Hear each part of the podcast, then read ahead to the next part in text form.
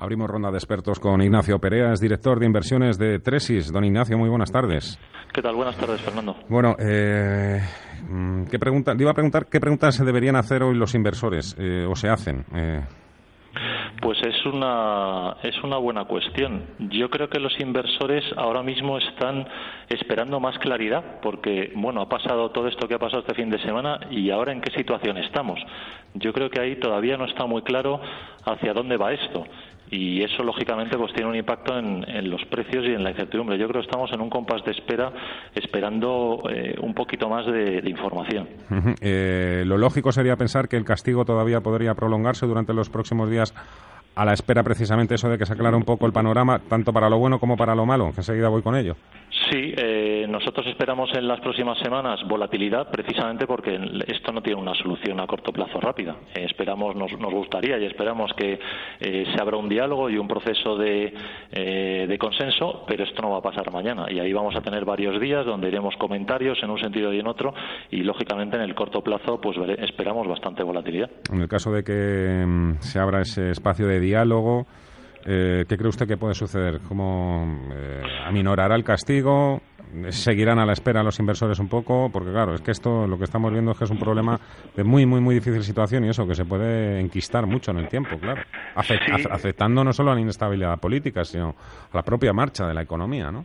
No, no, desde luego. De hecho, eh, un reflejo de ello es lo que dijo Standard Poor's el pasado viernes, donde eh, el Gobierno y, bastantes analistas estaban esperando una posible subida del rating de España y Standard Poor's dejó el, dejó el rating donde estaba precisamente por la incertidumbre que podía generar eh, el problema catalán en el PIB. Ya no estamos hablando de políticas, estamos hablando de impacto en la inversión, impacto en, los empresarios y eso, desde luego, puede, tener un, puede ser doloroso a medio plazo. Entonces, contestando a tu pregunta, lo razonable sería eh, que se abriera algún tipo de, diálogo. No sé muy bien si desde unas eh, elecciones anticipadas en Cataluña o, no sé. Ahí, el escenario es, muy amplio, pero yo creo que ahora necesitamos sobre todo que haya diálogo, que hoy por hoy eh, estamos oyendo los dos frentes uno frente a otro, pero no, no vemos que hablen ni que haya intención de dialogar y yo creo que eso es lo importante. Hay que trabajar, por supuesto, también con el otro escenario, evidentemente el que ninguno de nosotros desearíamos, me imagino, que es el de una declaración unilateral de independencia y la articulación del artículo de la Constitución, el 155. Eh, en ese caso, claro, es que esto sí previsible, ¿no? En principio hacer demasiados cálculos, pero ahí sí lo que veríamos sería no sé si masiva, ¿no? Pero lo importante es el love de activos españoles.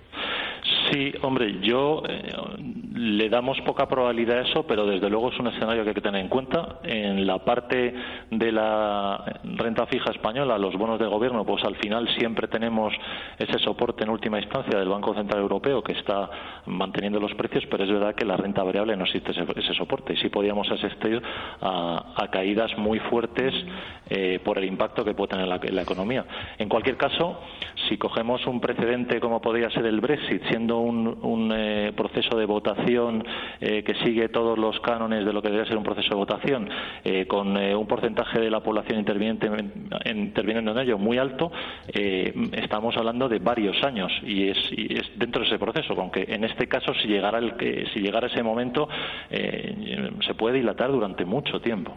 ¿Usted cree que hay valores más expuestos a ese escenario tan negativo, unos más que otros, o aquí sería un poco eh, algo generalizado, quiero decir, eh, todo lo que suene español pues pasaría directamente a la casilla de salida.